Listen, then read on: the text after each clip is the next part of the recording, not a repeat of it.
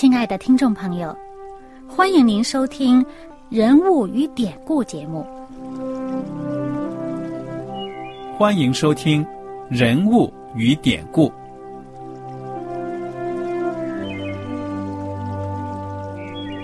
听众朋友们，当你读圣经的时候，不知道有没有过这样的想法？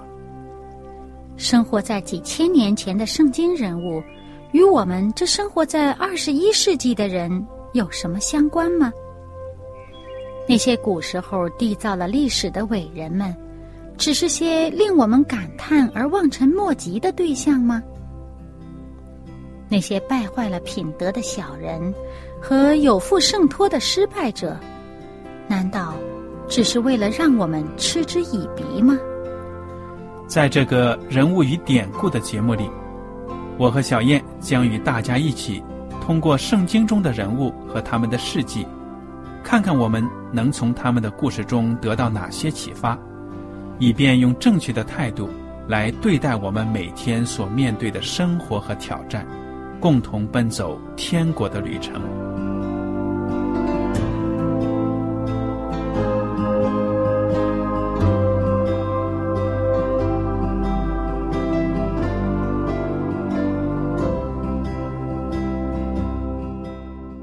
听众朋友们，你们好，我是艾德，我是小燕，大家好，很高兴又能跟您坐在一起来研究圣经当中的人物与典故。上一讲呢，我们学习了四个福音书中对耶稣基督被钉十字架的过程的描写，从当中我们也看到呢，旧约圣经当中的很多经文呢，都应验在耶稣基督被钉十字架这个事件上。那么耶稣呢？在十字架上痛苦，肉体上呢遭受着伤口的折磨，心灵呢更是经受着全人类的罪呢在他身上的压力。那么我们在上一讲结束的时候呢，提到耶稣基督在那黑暗的时刻呢，以罪人的身份替我们罪人呢发出了内心的一种呐喊。他喊的是什么呢？上帝，你为什么离弃我？嗯，那么我们跟大家分析呢，说耶稣基督发出的这声呐喊呢，可以说是所有的罪人在自己跟上帝的关系破裂、没有办法得到赦免的时候呢，都能够发出的一种悲痛的这种心声。好像被天地离弃了一样。对了，因为你知道，你离开上帝不能得到赦免的时候，你面临的就是永远的死亡，跟上帝隔绝，那个黑暗的深渊呢？不知道大家有没有做过这样的噩梦？就是在梦中呢，你发现自己呢不停的往下坠落，无底坑啊！哎呀，我有的时候偶然有这样的梦的时候，感觉两条腿酸酸麻木的。根本没有一个坚实的地面站着，一直就好像往下掉失重一样的那种感觉，真的很可怕的。在梦中呢，就想喊：“哎呀，救命啊！谁来救我一下？”所以我就想到啊，一个罪人沉沦的时候，那肯定会非常的可怕的，因为人人都向往光明美好。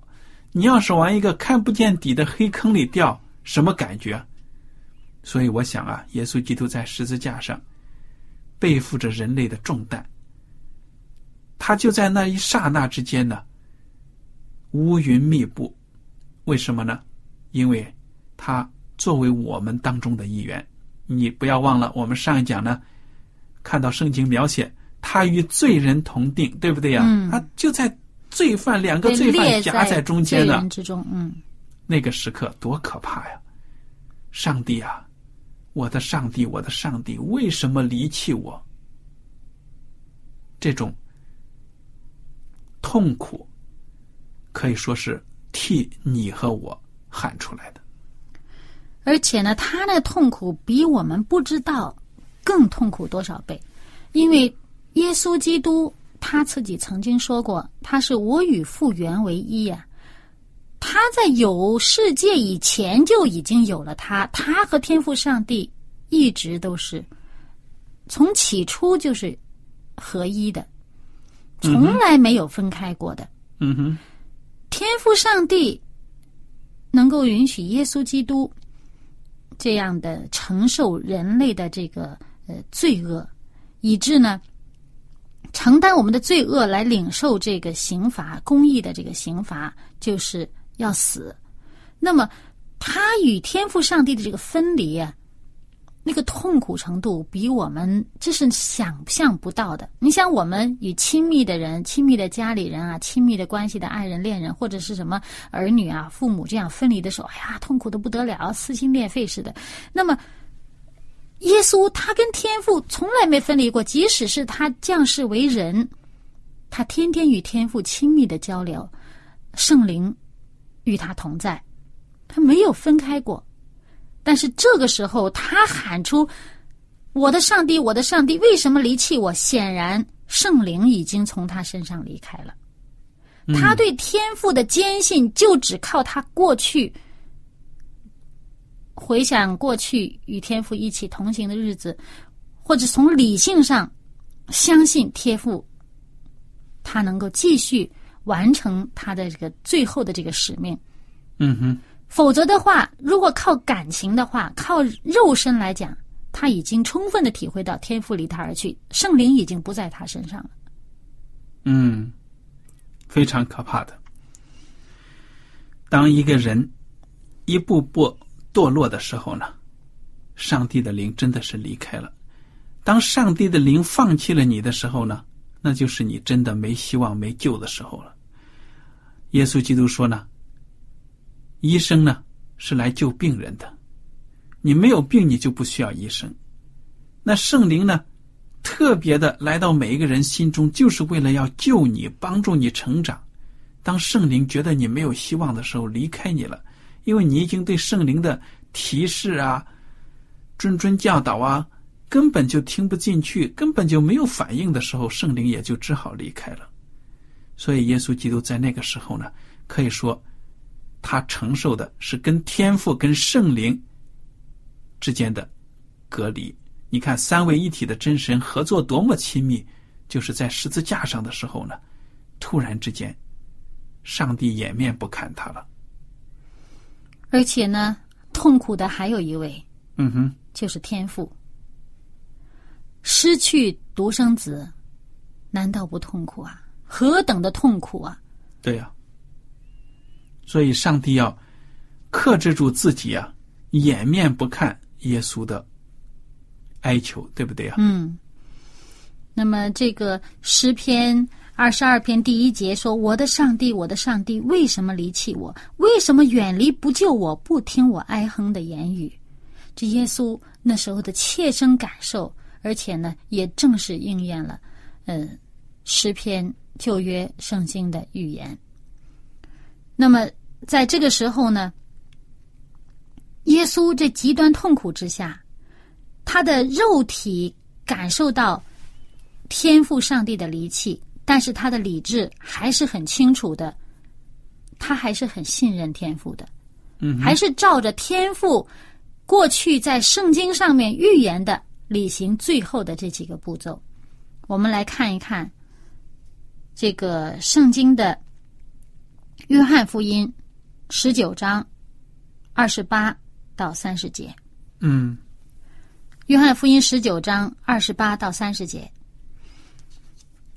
这是以后，耶稣知道各样的事已经成了，为要使经上的话应验，就说：“我渴了。”有一个器皿盛满了醋，放在那里，他们就拿海蓉蘸满了醋，绑在牛膝草上，送到他口。耶稣尝了那醋，就说成了。记不记得？嗯，我们在上一节曾经读过，耶稣在这边痛苦的呼唤啊，天父为什么离弃我？但是周围看的人呢，呃，不但是理解错了，以为耶稣在叫以利亚来救他呢，还在那呃冷眼看着说啊，且看看以利亚来救他不救。其中就有一个人赶紧跑去拿了海蓉蘸了醋啊，绑着苇子上呢，送给耶稣喝。你说这个人怎么会忽然想起来拿了醋去给耶稣喝呢？就是因为耶稣他为了成就圣经上这个预言的话，他就说我渴了。他一说我渴了，那么就有人拿醋给他喝。嗯而且呢，成就了预言上的什么话呢？我们上一次呢也读过这一节经文，就是在诗篇的六十九篇二十一节。诗篇六十九篇二十一节上说：“他们拿苦胆给我当食物，我渴了，他们拿醋给我喝。嗯，所以耶稣基督对旧约的圣经也是非常的熟悉的，因为当时在他们手里的圣经就是我们现在的旧约部分。”嗯耶稣基督也知道这些预言呢，是预表着预言了他将来呢在十字架上受的苦，所以整个故事的发展呢，在耶稣的脑海里是栩栩如生，眼前的和他读的经文呢就结合在一起了。嗯所以我听到一个很有名的牧师讲到呢，他就讲这个诗篇二十二篇，他说耶稣基督在十字架上呢，这是这个牧师的理解。他说，实际上是在背诗篇二十二篇，因为一开始呢就是我的上帝，我的上帝为什么离弃我？然后呢，又讲到众人羞辱他、藐视他，说他把自己交托耶和华，耶和华可以救他吧？也而且事实就是这样应验的。对了嗯耶稣基督说，当时那些权类围着他，恶党围绕他，扎了我的手，扎了我的脚，还瞪着眼睛看我，封我的外衣，为我的礼仪研究。最后说：“耶和华啊，求你不要远离我，为什么放弃我？”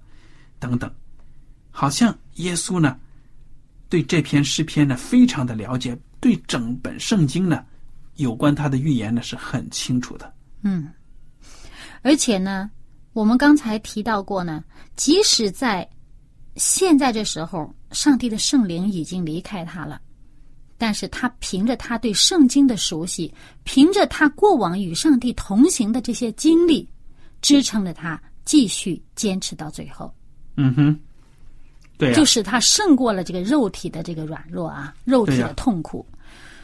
所以当时耶稣所承受的。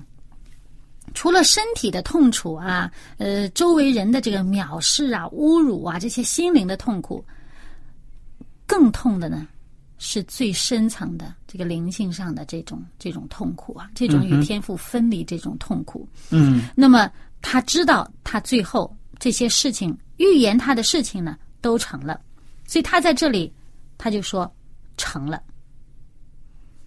那么成了以后，耶稣喊叫了成了以后呢，我们再回到这个马太福音二十七章。马太福音二十七章是这样说的：耶稣又大声喊叫，气就断了。忽然，店里的幔子从上到下裂为两半，地也震动，磐石也崩裂。哎，咱们暂且先停一停。耶稣大声喊叫，他喊叫什么？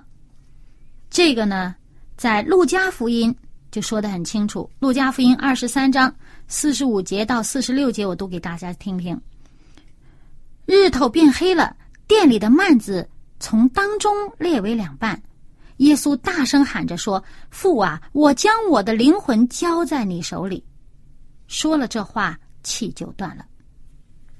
嗯，你看这最后的时刻多痛苦啊！但是耶稣基督没有一口犯罪，根本就没有，可以说呢，从生到死，这短短的三十多年，在这个世界上，一丝一毫的罪都没有犯，最后顺服上帝，说我把我的灵魂交在你的手中，也就是说，我把我整个人、我的身心、我的一切奉献呢。都给你，嗯就是为了成全天父所设定的这个救赎计划。嗯，而且这一句话是耶稣在十字架上的第七句啊。那这个这句话事实上也是旧约圣经上所预言的。我们看这个诗篇三十一篇第五节上面说：“我将我的灵魂交在你手里，耶和华诚实的上帝呀、你救赎了我。嗯哼，”仍然是圣经上的话。我们如果回顾一下耶稣在这个十字架上的七句话，第一句呢，就是耶稣在十字架上为那些世人求赦免，向天父求赦免，说他们所做的他们不晓得。第二句呢，就是与那强盗所说的那句话，说强盗将要与自己在乐园里。第三句呢，就是把自己的母亲呢托付了。那么第四句呢，就是耶稣痛苦的呼喊：“天父，为什么离开我？”第五句就是他为了成就经上的这个预言，他说：“我渴了。”第六句呢，就是他看到一切都应验了，他说：“成了。”第七句就是：“父啊，我将我的灵魂交在你手里。”嗯哼。那么这最后一句话呢，大家也要正确的理解，因为我们基督复临安息日会的信徒呢，不相信人死了之后有灵魂脱离肉体，我们相信人和他的灵、精神呢是完整的一个整体整体，是不能分开的这。个气息，对了，这个灵魂也也翻译成气息。对了，那么耶稣基督说：“我把我的灵魂交付给上上帝。”这个灵魂呢，其实指的是他的身心、全身心的这个整个人，嗯，全人的一个交托。好，那么接下来发生了什么事情呢？那么我们刚才呢已经提到了一个头，啊、还是请大家看看这个马太福音二十七章，这里面有个非常特别的事情啊，很奇妙的，说店里的幔子从上到下裂为两半，地也震动，磐石也崩裂。接着，坟墓也开了，已睡圣徒的身体多有起来的。到耶稣复活以后，他们从坟墓里出来，进了圣城，向许多人显现。嗯，你看，这些都是超自然的现象，对不对呀？嗯，你说那圣殿的幔子，那圣殿高大的很呐、那幔子可是相当的长，嗯，那人的个子谁能从上往下把这个布撕开呢？这是有什么属灵的含义？我想啊，是一只无形的手啊，嗯，把这个幔子撕开了。你说有什么？撕开？哎，因为幔子啊，它在这个祭祀的系统当中，是把敬拜的人跟上帝的宝座、施恩宝座啊分开的。隔开的对了，一个至圣所。嗯哼。那么，人隔着这个幔子，只有特定的人，也就是当年的大祭司，在一年一度的赎罪日的时候，才能够进到至圣所。嗯一般人是进不去的。这个幔子呢，在希伯来书里面，保罗已经讲的很清楚了，指的是耶稣基督。他用自己的身体、自己的生命呢，给我们开了一个又活的、有生命力的路，通过他呢，来到至圣所来，上帝面前，施恩宝座前。所以你看，上帝的手把这个幔子撕裂了，就好像耶稣基督的身体舍了，我们才有通过这个耶稣基督呢，能够来到这个上帝的跟前来求。现在人跟上帝可以说是能够直接的沟通了，对不对？嗯那么，而且这个幔子啊，在祭祀的系统当中呢，是很神圣的布块，不可能撕毁的。你如果撕毁了，比如说祭司把自己的衣服故意撕毁了，就等于自己否定了自己祭司的身份，所以也有一个象征的含义呢。有的神学家解经就说呢，也同时象征了上帝把这以色列民族作为祭司的这种特殊的身份呢给废除了。以前以色列人说啊，我们可是上帝拣选的子民呐，我们可是比外邦人高高明啊。结果上帝现在把这个旧的祭祀系统呢废除了。嗯，你说到这儿，我还想起前两节我们讲到这个当时的大祭司，他一听到耶稣说啊我是王，哇，他高兴的很，把耶稣定罪，他当时就把自己衣服撕裂了，说啊我们还要找证据吗？他已经证明自己。他这个时候做的这个动作啊，他并不是高兴而死，他是内心真的很伤痛。为什么呢？有人竟敢张着嘴当着大家的面说他是上帝的儿子，是上帝跟上帝同等，这是犯很大罪的。他作为大祭司呢，很恼火。犹太人只有在丧礼的时候、悲伤的时候才撕裂衣服，嗯，坐在炉灰里面呢。你看过去那个表示哀痛，哎，表示哀痛。但是祭司的衣服不能随随便便撕啊，他是在无形当中，他也自己判了自己的死刑了。把他呢排除到了神圣的上帝神圣的民之外了，所以你看他的这个动作呢，是他潜意识里面做出来的，但是也是有属灵的含义，对他自己的宣判。那么刚才你还读到了还有其他的自然现象，超自然的在大自然发生的现象，日头变黑了，对不对啊？嗯，地还大震动。这些都是伴随着耶稣基督在十字架上咽气的时刻发生的，甚至呢，还有那些已经死去的圣徒在坟墓里面竟然复活了。嗯，他们等到耶稣基督第三天，也就是被钉十字架之后，接下来这一天复活的时候呢，才跟他们，才跟着耶稣呢显现了，对不对呀？嗯。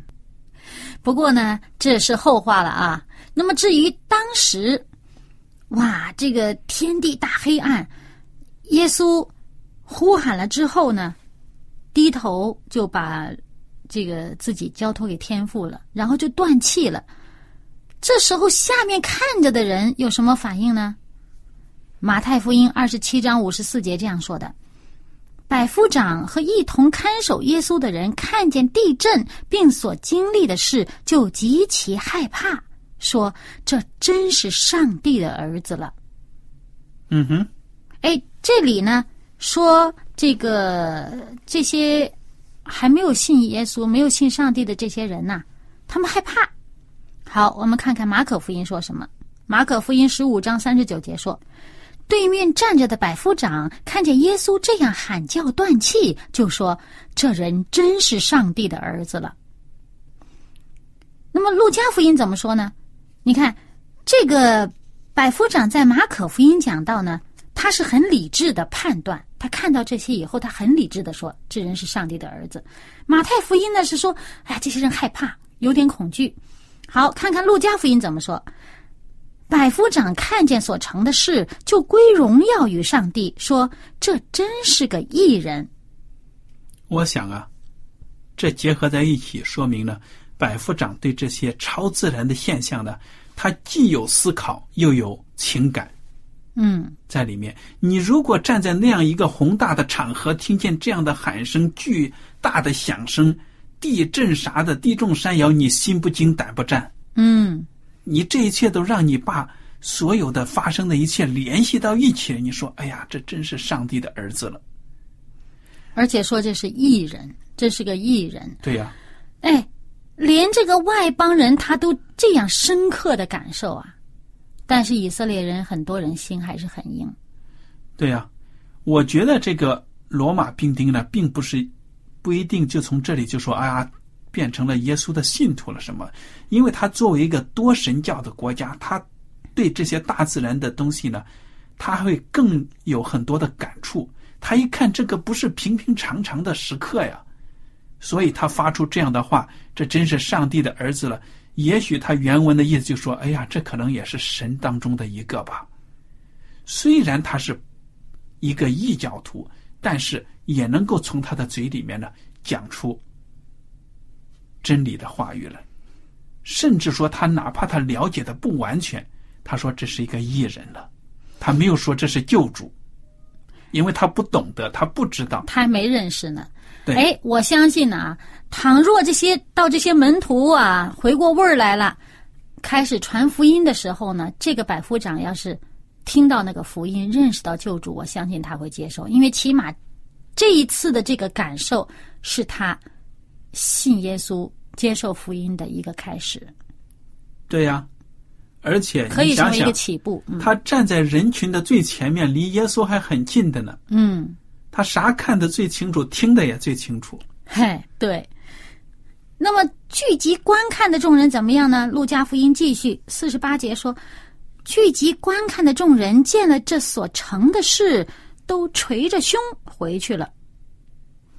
还有一切与耶稣熟识的人和从加利利跟着他来的妇女们，都远远的站着看这些事。嗯，这个动作捶着胸啊，到底表达了他们什么样的感情？我觉得他们的心情是很复杂的。一方面呢，耶稣的的确确行了很多的神迹，讲了很多了不起的教训，让他们心灵受到震撼。另一方面，他们又想不通为什么耶稣在这个关键时刻没有显出他的宣称自己是救主、弥赛亚、基督这样的全能呢？就束手就擒，被人家害死了。到底为什么？他们想不通啊！现在又听见一个外邦人说：“这真是异人呢、哇，他们心里面很复杂的，但是又没有更多的具体的追求真理的表现，只是捶着胸，唉，好戏完了。本来耶稣活着呢，有很多好戏看。那在现在在十字架上，哇，超自然的景象发生了这么一群，我们是不是真的把上帝的儿子钉死了？有点害怕呀、但是捶胸顿足，搞不懂啊，已经糊涂了，所以最后就捶着胸，也没有更多的行动就走了。如果真是想看戏，这种心态啊，实在是很可悲的。对呀、所以虽然有这么重大的事情，但是我相信过了几个星期、几个月啊，他们就忘记了、淡忘了。就好像人呢，经过灾难的时候，哎呀，上帝啊，求你，你救了我，我就信你啊。好了，伤疤忘了疼，过去之后呢，也就平淡了。嗯，那么我们知道呢，耶稣的门徒当中呢，啊，大部分都散光了，都跑了。但是呢，在十字架下面看的有几位这个妇女啊，圣经对他们的描述，哎，在下一次还会有重头戏讲到这些妇女呢。好了，今天的讲道呢到此就结束了。您如果有什么问题呢，欢迎您写信来。爱德和小燕呢，非常感谢您今天的收听，愿上帝赐福你们。我们下次节目再会。再会。喜欢今天的节目吗？若是您错过了精彩的部分，想再听一次，可以在网上重温。我们的网址是 x i w a n g r a d i o 希望 Radio，或是找旺福村也可以找到。记得把好东西介绍给您的朋友，与他一起收听。